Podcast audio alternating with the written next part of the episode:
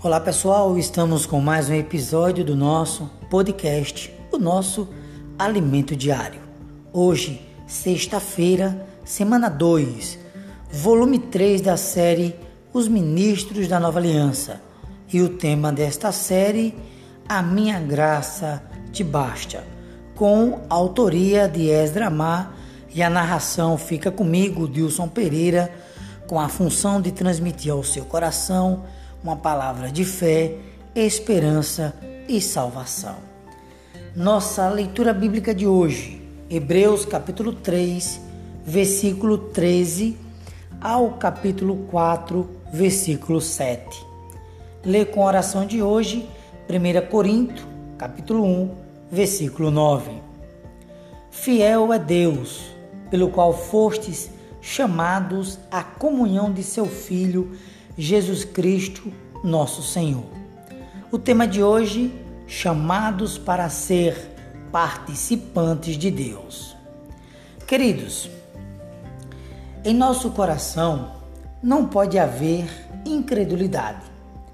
O arrependimento é a cura para esse tipo de condição. Para receber um ministério da parte de Deus, precisamos ter um coração crédulo no Senhor e nos arrepender, esvaziando-nos da vida da alma, dos conceitos, tradição e das coisas naturais. Deus deseja remover as coisas antigas e naturais para nos renovar. Assim, seu ministério será eficaz no viver da igreja. Louvado seja o Senhor. Queridos ouvintes, o coração insensível nos afasta do Senhor. Por isso, a Bíblia nos diz lá em Hebreus, capítulo 3, versículo do 13 ao 14. Se você puder, me acompanha. Ele diz assim: Exortai-vos mutuamente cada um, durante o tempo que se chama hoje, a fim de que nenhum de vós seja endurecido pelo engano do pecado, porque nos temos tornado participantes de Cristo e de fato guardamos firme até o fim a confiança que desde o princípio tivemos. Louvado seja o Senhor. Queridos ouvintes, ninguém jamais viu a Deus, mas o Verbo se tornou carne e habitou, armou tabernáculo entre nós. Ele era o próprio Deus encarnado, andando entre nós. Por isso, lá em João, capítulo 14, versículo 6, ele disse: Eu sou a videira, eu sou o caminho, e a verdade e a vida. Ninguém vem ao Pai senão por mim. Queridos, agora somos participantes de Cristo. Por meio de Jesus, nós temos acesso ao Pai e por meio dele podemos ser inseridos em Deus. Fomos chamados, fomos chamados à maravilhosa comunhão com Deus. Olha o que aqui Paulo escreve em 1 Corinto, capítulo 1, versículo 9. Fiel é Deus, pelo qual fostes chamados à comunhão de seu Filho Jesus Cristo, nosso Senhor. Ter comunhão com o Senhor é, é ter tudo em comum com Deus. O que temos lá em 1 João, capítulo 1, versículo 3, diz assim: O que temos vistos e ouvido, anunciamos também a vós outros para que vós igualmente mantenhais comunhão conosco. Ora, a nossa comunhão é com o Pai e com seu Filho Jesus Cristo. Notemos aqui, queridos, que esse versículo não menciona o Espírito. Entretanto, ele está presente na comunhão.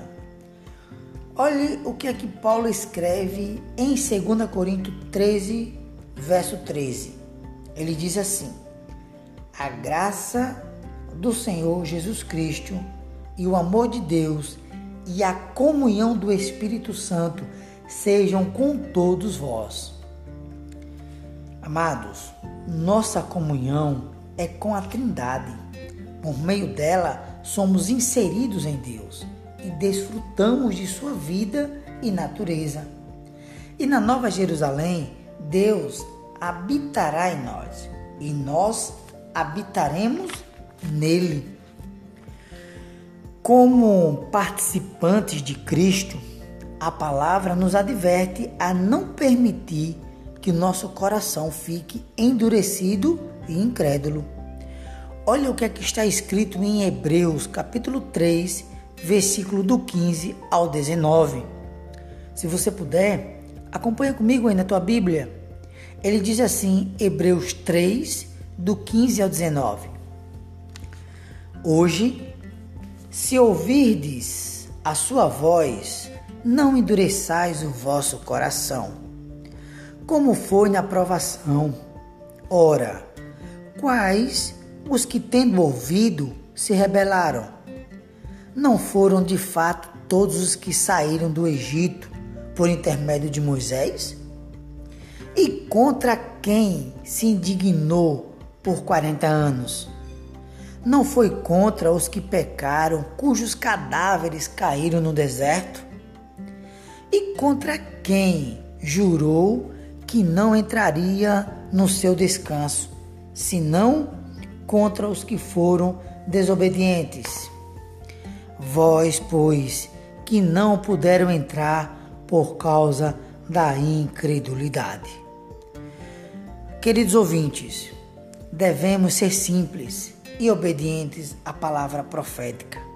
Assim, não haverá lugar para incredulidade em nosso viver.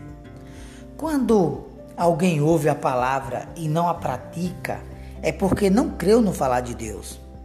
A palavra é a evidência da fé.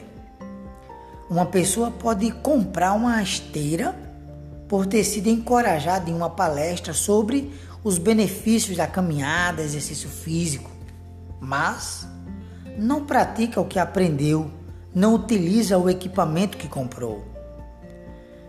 Crer não é receber doutrina na mente. Crer nesse exemplo é praticar caminhada todos os dias. Deus não quer ver seu povo recebendo a palavra na mente.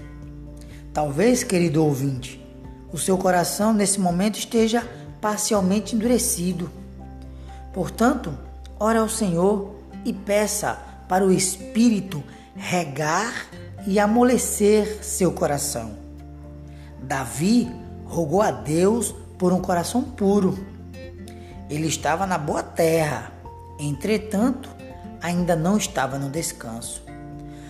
Todos os dias precisamos orar e pedir a Deus que amoleça nosso coração e remova a incredulidade. Alguém pode estar na igreja, mas não ter entrado no descanso. Para entrar nele é preciso entrar na realidade da igreja. O descanso de Deus é espiritual e está reservado para a era vindoura, o reino aqueles que viverem intensamente o viver da igreja nesta era entrarão num descanso na era vindoura. Louvado seja o Senhor. Agora, após esse desfrute, a pergunta é: o que evidencia que a palavra é recebida com fé? Um excelente desfrute, que Deus te abençoe e até o nosso próximo episódio do nosso podcast. Thank you.